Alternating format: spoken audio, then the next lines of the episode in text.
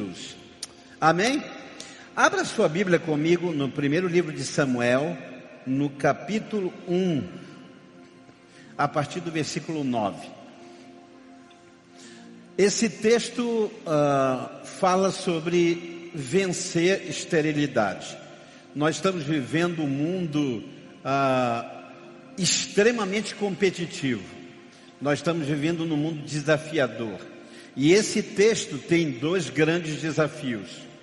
Primeiro, é o fato de que protagonista deste primeiro momento do texto é uma mulher chamada Ana. Era uma mulher. E o mundo das mulheres é, é bem mais desafiador para mim do que o mundo dos homens. Mulheres competem muito naturalmente, irmãs competem dentro de casa, filhos filhas e mães competem, amigas competem. É, é fascinante esse mundo da mulher que a gente não vê o homem. Por exemplo, você está na fila de um banco e entra uma mulher. Se entrar um homem, para nós homens é mais um homem. Mas quando entra uma mulher, a gente percebe claramente que umas vão dizer: Nossa, que horror. Outras vão dizer: Meu Deus, que é isso? E a gente percebe que esse mundo da mulher é um mundo naturalmente competitivo no olhar, não é? Quantas mulheres já não encontraram com uma amiga e a amiga fez assim, dos, dos pés à cabeça. E alguém às vezes diz: Meu Deus, mas a pessoa a minha amiga me reencontrou depois de anos e a primeira coisa que ela fez foi olhar dos pés à cabeça, como eu estou. Coisa que o mundo dos homens a gente não faz, acho muito difícil. A gente fica olhando dos pés à cabeça um outro homem, isso nem cheira muito bem. Então, primeiro é uma mulher que vive um mundo competitivo, porque ela tem uma concorrente que é, é um grande desafio, chamada Penina. E a segunda, o segundo grande desafio é que essa mulher, que é mulher e tem uma concorrente, ela precisa vencer na sua vida esterilidade. Então vamos ver o texto. Diz assim, a partir do versículo 9, certa vez, quando terminou de comer e beber em Siló, estando o sacerdote Eli numa cadeira junto à entrada do santuário do Senhor, Ana levantou-se e com a alma amargurada chorou muito, orando ao Senhor.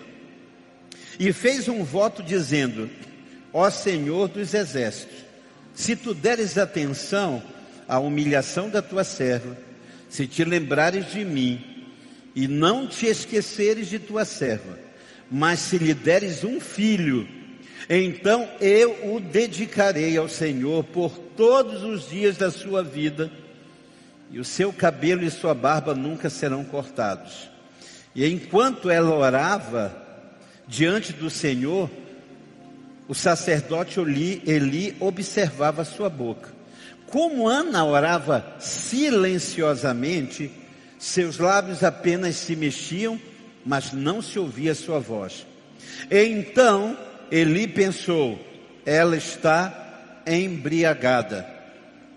E lhe disse: Até quando você continuará embriagada? Abandone o vinho. Ana respondeu: não se trata disso, meu Senhor. Não, eu sou uma mulher muito angustiada. Não bebi vinho, nem bebida fermentada. Eu estava era derramando a minha alma diante do Senhor. Não julgues a tua serva como uma mulher qualquer. Eu estou orando aqui até agora por causa de minha grande angústia e tristeza. Eli respondeu: Vai em paz e que o Deus de Israel lhe conceda o que você pediu. E ela disse: Espero que sejas benevolente para com a tua serva. Então ela seguiu seu caminho, comeu, e o seu rosto já não estava mais abatido. Na manhã seguinte, se levantaram a adorar ao Senhor, voltaram para casa em Ramá. Eucana dormiu com seu com a, com a sua esposa Ana, e o Senhor se lembrou dela. Assim, Ana engravidou e no devido tempo deu à luz um filho e lhe deu o nome de Samuel, dizendo: Do Senhor eu recebi. Feche seus olhos. Oh, doce, querido Espírito Santo, quem conhece melhor do que tu esta palavra? O Senhor Jesus disse: Convém que eu vá e ele venha, e ele vos lembrará, ele vos ensinará, ele aprofundará em vocês verdades que eu vos tenho ensinado. Agora, Espírito Santo, essa palavra, ela, ela é uma espada cortante de dois gumes ela é capaz de penetrar até divisão da alma e do espírito. E ela é capaz de discernir as nossas angústias mais profundas. Tu sabes, ó Deus, nesse tempo de pandemia, o que cada mulher mãe está vivendo, sentindo, Tu sabes o gemido, tu conheces as lutas, a insegurança. No meio, Senhor, de 55% da população no Brasil que está em pânico, dizem as pesquisas. Há muitas mulheres orando e chorando pelos empregos dos seus esposos, pela saúde dos seus filhos Há mulheres, Senhor, angustiadas, precisando vencer esse momento. Por isso, fala conosco, porque maternidade, Senhor, é um sinal profético. E eu quero te bendizer pelas mães de filhos naturais, mas muitas que não têm filhos naturais, mas se tornaram mães de filhos espirituais, de muitos filhos espirituais, que nessa noite tu comuniques a tua palavra e nos mostres a tua vontade que é boa, perfeita e agradável por Cristo Jesus. Diga amém. É interessante que quando qualquer personagem bíblico está vivendo, isso acontece conosco. Quando você está vivendo o processo na sua vida, que é doloroso, você não consegue imaginar que um dia esse processo vai se tornar num manual e num parâmetro para outras pessoas. Não é verdade? Você está passando pelo sofrimento, você está passando gemendo, está enfrentando angústias, não passa pela sua cabeça que um dia a tua dor e o teu sofrimento vão se tornar um livro do cânon bíblico. Jamais passa pela cabeça de Ana que a sua dor pudesse ser reciclada e transformada em quê? Em um dos livros da palavra de Deus. Estão entendendo? Digam amém. Porque o processo é complicado mesmo. Por isso que quando Deus nos dá uma promessa, quantos aqui têm promessas? Digam amém. Não, diga bem forte. Quem tem promessas, diga amém. Quando Deus nos dá promessa, Ele nunca nos conta, não é isso? Ele nunca nos conta como será o processo. Porque muitos de nós talvez sucumbíssemos a não querer nem a promessa por causa da dureza do processo fazer uma pergunta aqui. Quem nesse lugar não se levantar a mão? Mas quem se identifica com isso? Quando você compra um remédio e você está animado para tomar o remédio. Aí bate aquela curiosidade e você vai ler as contraindicações. Já viram isso? Tem gente que não lê a bula, lê contraindicação. Tem gente que não lê para que serve, lê para o que não serve. Aí você está animado, não é? Vou, vou, tomar esse remédio, é uma benção e tal. Aí você comete contraindicação, efeitos colaterais. Pode, pode embaçar a vista, pode dar tonteira, você pode ficar sem ar, e aí você já começa a passar mal só de ler as contraindicações, os efeitos colaterais, e aí você desiste. Já passaram por isso? Você desiste, você diz, esse médico estava louco, não vou tomar isso. Por quê? Porque o processo da cura é complicado. E quando Deus nos dá uma promessa, Ele não revela o processo. Para que a gente não olhe e diga, tá louco, é muito efeito colateral. É muito efeito colateral. Eu não vou eu não vou passar por esse processo. Então, imagine Ana, uma mulher de um mundo competitivo e que era estéreo e tinha uma concorrente, também mulher, obviamente, desse mundo competitivo e era fértil. Era uma mulher que todo ano era uma barriga e um filho. Todo ano. E há uma expressão que Eucana vai dizer para ela, dizendo assim: Ana, por que, que você vive chorando? Irmãos, deve ser complicado você viver com alguém à beira de uma depressão. Deve ser desafiador. Você viver com alguém que a cada ano se frustra mais do que o ano anterior.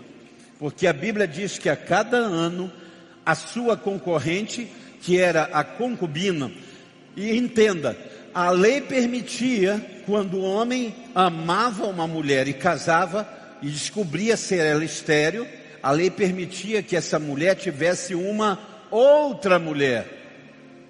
Mas que mulher consegue conviver com o espectro de outra mulher? Que mulher consegue? Hoje eu estava refletindo sobre o conflito na Palestina. E eu tive um insight muito, muito louco. Porque as pessoas dizem, escute, que toda a rivalidade que existe entre o mundo árabe e o mundo judaico são ocasionadas pelo quê? Pelo Isaac e pelo Ismael. Mas eu descubro na palavra que tudo o que acontece ali é resultado da competitividade feminina. Porque Ismael só é jogado longe para o deserto. Ismael só é lançado com Agar, a sua mãe, por causa de Sara. Então pare e entenda isso, que é muito sério. A gente está olhando e dizendo: o problema é de Ismael com Isaac. Não, o problema era Sara com Agar. É Sara que chama Abraão e diz: ou eu ou ela, ou o bastardo ou o filho da promessa. E por causa da competitividade dessas duas mulheres, surgem dois mundos em conflito até hoje. Já tinha pensado nisso? E aqui nós temos essas duas mulheres convivendo por décadas.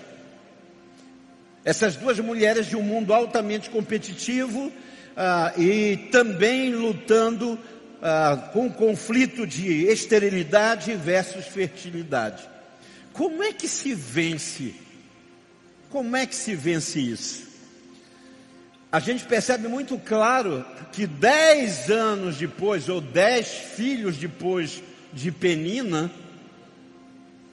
Eucana está dizendo para Ana, irmãos, é mais de uma década, alguns dizem cerca de 20 anos esse, esse calvário. E, e Eucana dizendo sempre, mulher, eu amo você. Mas para a mulher, amar não é apenas uma declaração. Por quê? Porque ele amava sua mulher, mas ele gerava filhos com a outra. Mas a Bíblia diz que essa mulher chora, que ela sofre, que ela geme, até o dia que, diz a Bíblia, estando o sacerdote ali sentado numa cadeira junto à entrada do santuário, ela resolve se levantar. Pergunte-se assim: como eu venço? Pergunte: como eu venço a esterilidade na minha vida? A primeira coisa que Ana faz, e está aí no versículo 9, é reposicione-se. Amém? Reposicione-se. Certa vez eu estava indo para o interior do Amapá e eu passei num lugar chamado Breu. Não sei quantos de vocês já viram ou já passaram neste lugar.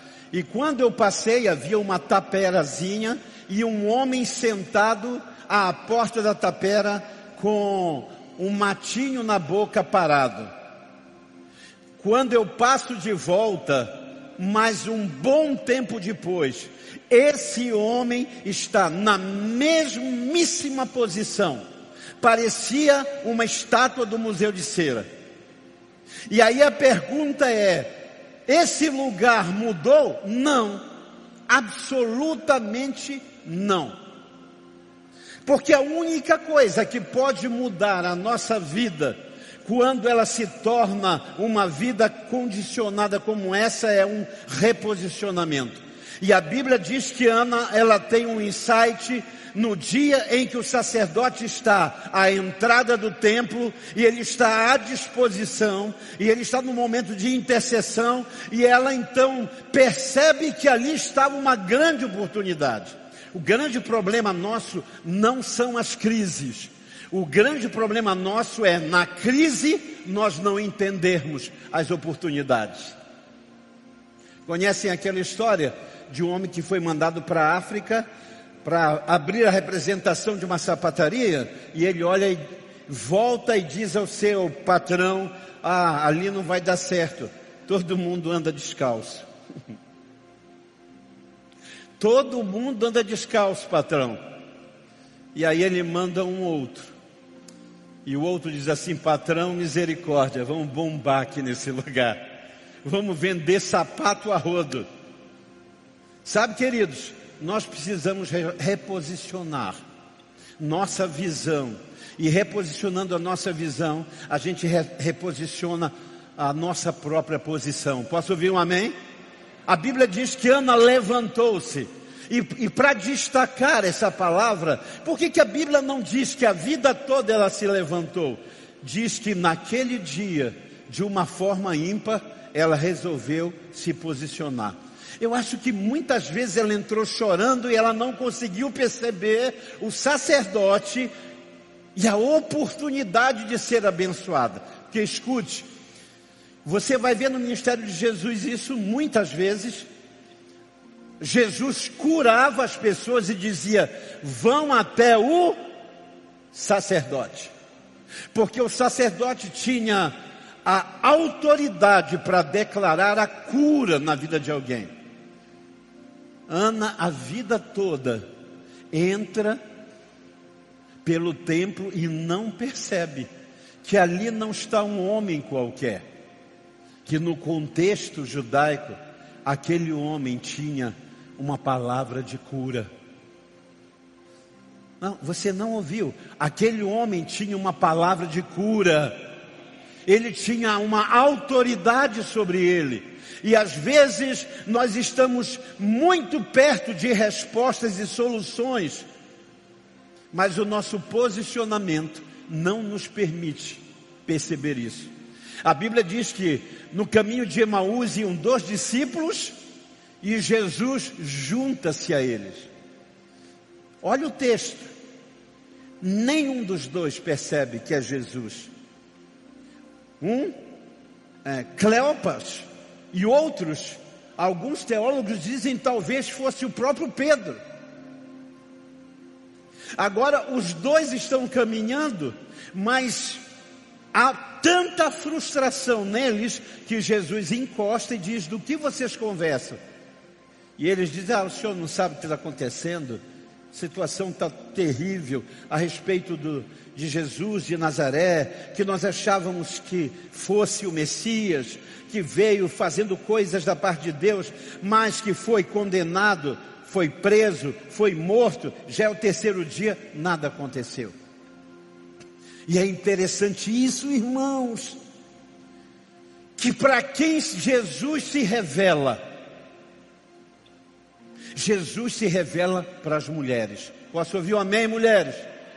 Não acho que as mulheres não ouviram. Eu não vi nenhum grito de Hollywood. Ah, não é? Para quem Jesus se revelou? Para as mulheres. Sabe por quê? Porque mulheres são crédulas. Porque mulheres têm sensibilidade. Quando você diz alguma coisa à mulher, Jesus falou meia hora com uma mulher na beira de um poço, meia hora. Os discípulos deles foram na cidade e voltaram do mesmo jeito, nada mudou na cidade. Aquela mulher recebeu uma palavra de Deus. Ele disse: Aquele que crê em mim, ao invés de ter sede e voltar aqui, vai formar dentro dele uma fonte que vai jorrar para a vida eterna, vai jogar água de dentro de você. Ela larga o cântaro, sai correndo. Mulheres são crédulas. É por isso que todo mundo vai embora do sepulcro e só Maria Madalena fica sentada lá. E a Bíblia diz: olhando para dentro, olhando para dentro. Pedro entrou, João entrou, ele não está, ah, não sei o que aconteceu, devem ter roubado o corpo, ah, alguma coisa, e vão embora. E ela fica chorando e olhando para dentro do sepulcro. Eu, eu, eu acredito que maternidade tem tudo a ver com credulidade. Amém? Tem tudo a ver. Porque é um mistério. A geração de uma criança é um mistério. Vocês imaginam quando o anjo, Maria está na sua hora devocional? E ela olha para o lado, aquele anjo lindo, grande, e diz: Salve, agraciada do Senhor. E ela diz: Meu Deus, que saudação top é essa? Bendita és tu entre as mulheres. E ela diz: Por que tamanha saudação?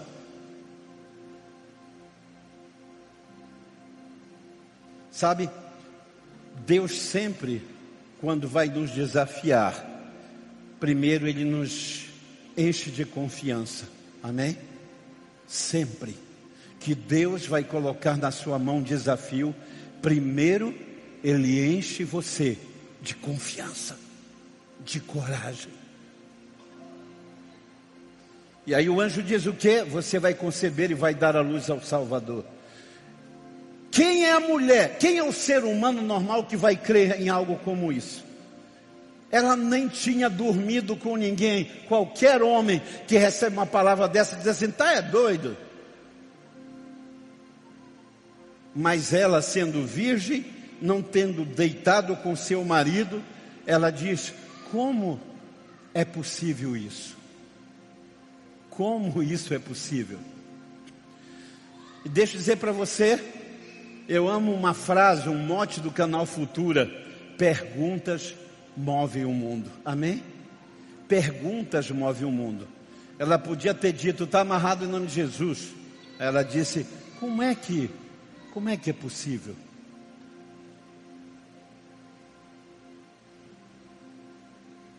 Nesse dia, a Bíblia diz que ela resolve orar perto de alguém que ela conhecia a vida toda. Eli era sacerdote há muito tempo. Ela resolveu orar no mesmo lugar, no mesmo momento, mas ela resolveu de que a sua crise tinha naquele dia uma grande oportunidade.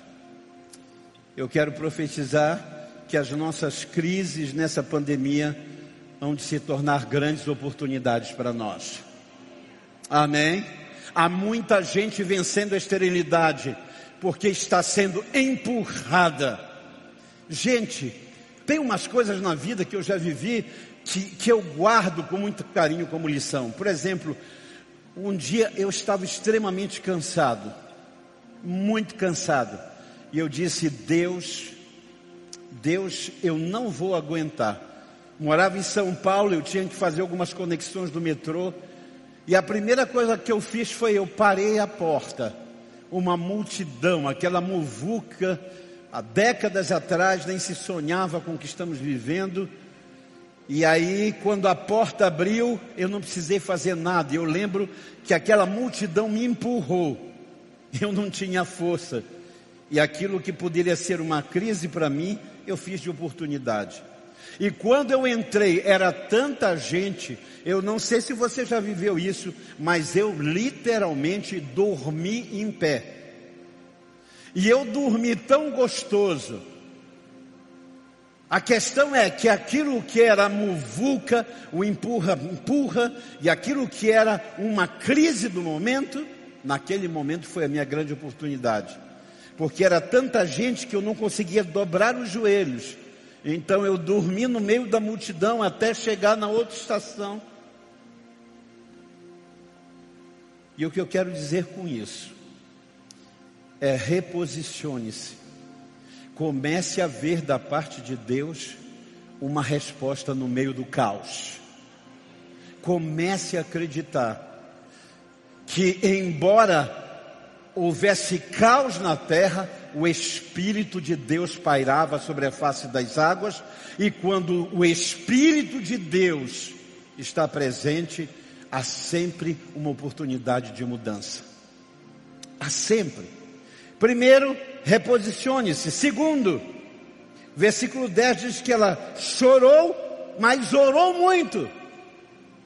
Transforme em oração seus momentos de angústia. Tem gente que na sua angústia vai ouvir música de angústia. Para quê? Para retroalimentar a sua angústia. Eu lembro que quando eu era adolescente, não é? Na minha época, adolescente era muito romântico, né? A gente apaixonava fácil na adolescência. E eu lembro que tinha uma, uma música do Alice Cooper, que era a preferida das dores de cotovelo.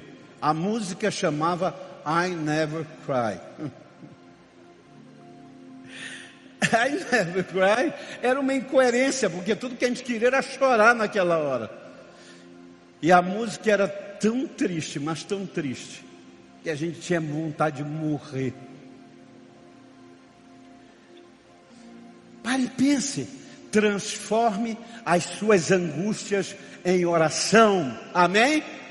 Transforme os seus momentos de inquietude em oração. Transforme os momentos de medo em oração.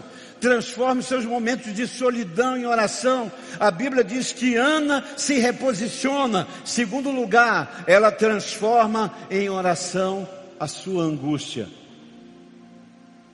A Bíblia diz que Jó quando ele estava no meio da sua angústia, ele pegava caco de telha para coçar as suas chagas, uma espécie de ranceníase, e ele coçava aonde que alguém pega caco de telha para coçar ferida, se não é para ferir mais, se não é para, sabe, retroprocessar a sua dor.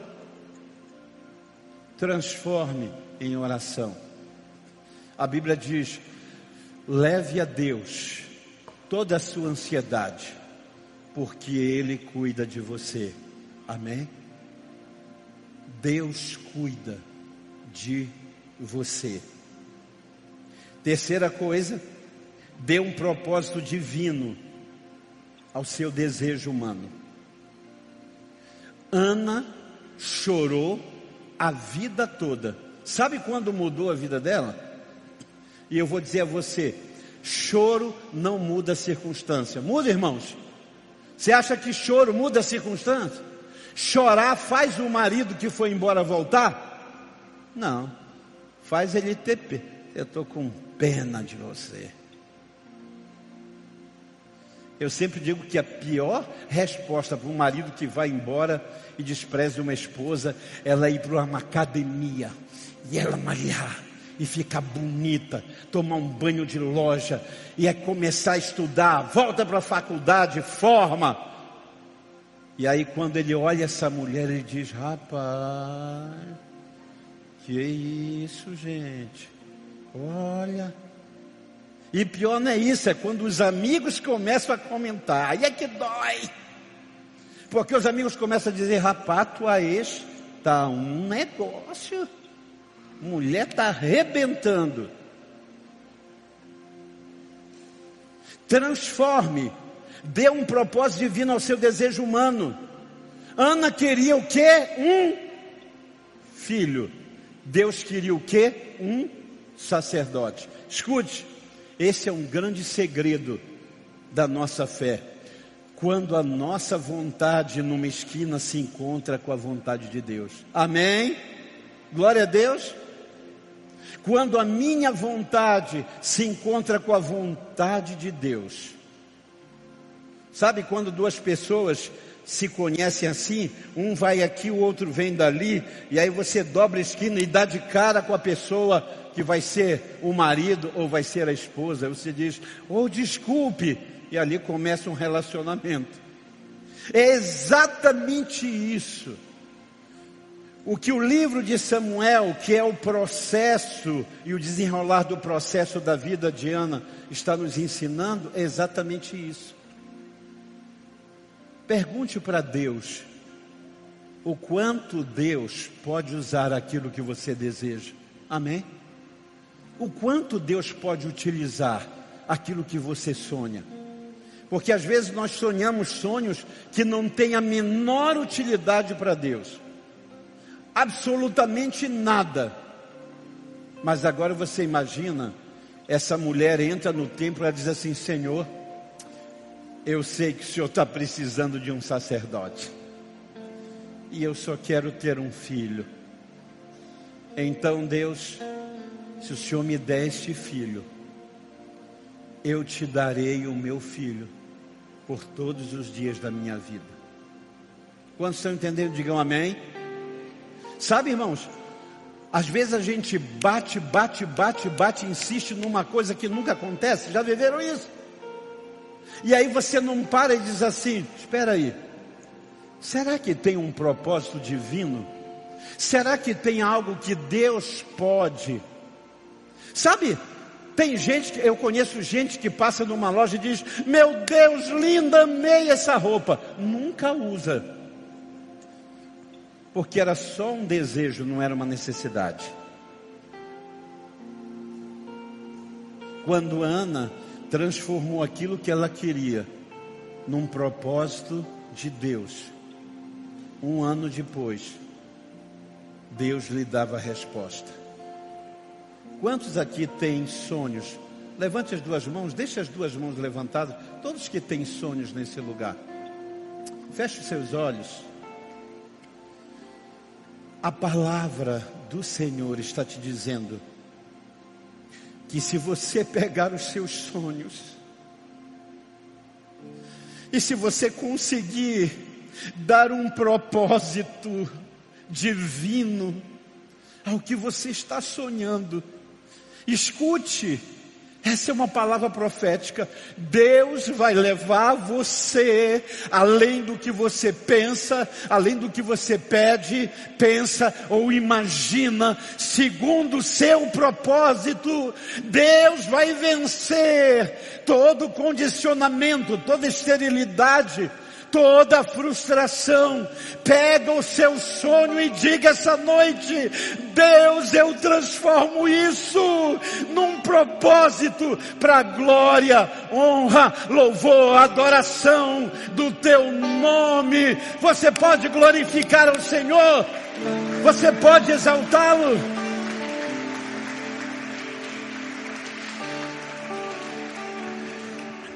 As pessoas vão começar a perceber você quando você der sentido à sua existência. Olha, irmãos, isso é bíblico. As pessoas vão começar a perceber você. Tem gente que faz tudo para ser, ser perceptível, para ser percebido. Tem gente que, meu Deus do céu, faz tudo, tudo, tudo para que os outros saibam e notem. Mas tem gente que só faz dar um propósito à sua existência e os outros começam a perceber. Eu vi num programa de televisão alguns anos atrás uma mulher que o marido, um rico empresário, deu um pontapé no traseiro. Trocou ela, depois de, de conquistarem muita coisa, trocou-a por uma menina. Aquela mulher ficou arrasada. E um dia ela estava na cozinha e ela começou a juntar. Essa é uma história de uma das empresárias. Hoje ela é uma exportadora nessa área. Ela começou a pegar, Júlio, pimentinha verde com amarela, com a vermelha. Sabe quando você não sabe o que fazer? E daqui a pouco ela começou a juntar e ela começou a perceber a beleza que era. E aí ela pegou um vidro e começou a colocar pimentas verdes, as amarelas, e ela começou. Dali começou a surgir um empreendimento que hoje exporta para outros países. E mais do que isso, essa mulher é tão viva, aquela mulher frustrada, abandonada, deixada de lado, é hoje uma mulher que influencia. Irmãos, pimenta no olho dos outros é colírio. E essa mulher transformou a pimenta nos seus olhos num produto de exportação. Quem está entendendo aqui pode dar um amém. Você está entendendo? Dê um significado Dê um propósito àquilo que você está passando. Pare de dizer por que isso, Senhor? Por que ele foi? Por que por outra? Por que, Senhor? Porque depois de tanto tempo, não é porque, é para quê? Dê um sentido para o que você está vivendo. E em último lugar, a Bíblia diz que quem crê no Deus do impossível faz o seu melhor possível. Amém? Quem está desempregado e crê que Deus pode abrir uma grande porta? Amém?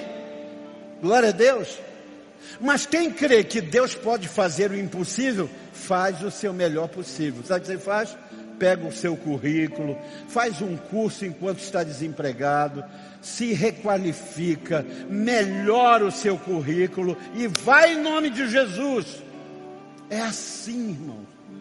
É exatamente assim que nós vencemos a nossa esterilidade. E a Bíblia diz que um ano depois, ela vem ao templo, ao mesmo lugar em que ela chorou. Eu sempre digo o seguinte: se você fracassou em Macapá, é em Macapá que Deus vai virar a tua vida. Se é aqui que você sofreu, é aqui que Deus vai te exaltar. José colocou um dos seus filhos no lugar do meu sofrimento, Deus me fez prosperar. No lugar que eu fui prisioneiro, no lugar que eu fui injuriado, no lugar que eu fui escravo, no lugar que eu fui vendido, é ali que Deus vai mudar a minha sorte. Pode ser até que você vá embora depois, mas é ali. E a Ana volta no mesmo lugar, um ano depois, trazendo o seu filho. E ela coloca num altar.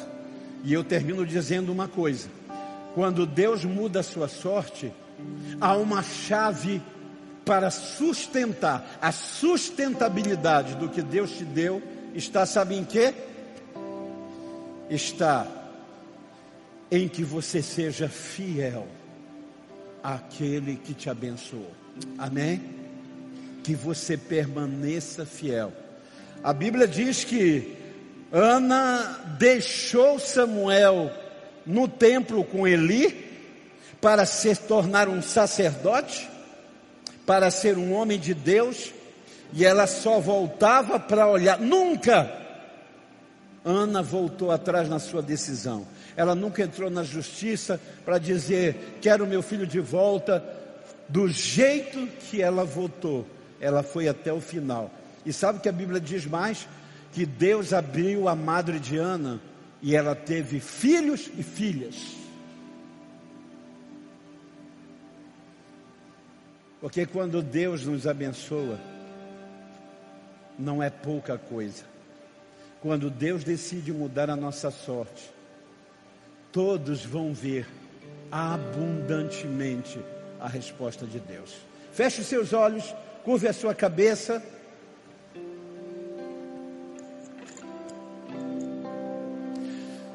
Se Deus falou com você essa noite, eu tenho uma pergunta: o que você vai fazer? com o que Deus fez com você essa noite. Você pode levantar e perder a grande oportunidade no meio da sua crise e continuar chorando pelos próximos anos, ou você pode dizer: Deus, eu entrego nas tuas mãos a minha vida, mude a minha sorte. E enquanto eu viver, eu serei fiel a esse propósito. Se você está essa noite, e aí onde está, ou quando estiver, você deseja que eu ore por você. Não importa se você é homem ou mulher, não importa se você ah, tem ou não tem, não importa se ah, ah, você esperava por isso ou não, não importa o que você está vivendo, nem a complexidade do que você está vivendo. Hoje, Deus quer sarar toda vida infrutífera e quer te abençoar em nome de Jesus. Se você quer que eu ore, aí onde você está, porque essa é uma decisão só entre você e Deus. Eu posso, como Eli, perceber você, mas quem muda é o Senhor. Onde você estiver, se você gostaria de dizer, pastor, ore por mim. Eu quero que você levante a sua mão e baixe onde você estiver. Deus te abençoe, Deus te abençoe, Deus abençoe, Deus abençoe a sua vida, Deus abençoe, Deus abençoe a sua vida, Deus te abençoe. Essa noite, essa noite, Deus está dando uma palavra de ordem sobre a sua vida. Vai em paz e seja para contigo, assim como tu queres. E eu profetizo que você vai voltar aqui e dizer, pastor, a minha vida foi transformada pelo Senhor Jesus. Em nome de quem nós oramos, diga amém. Dê um aplauso ao Senhor, dê um brado de júbilo a Ele.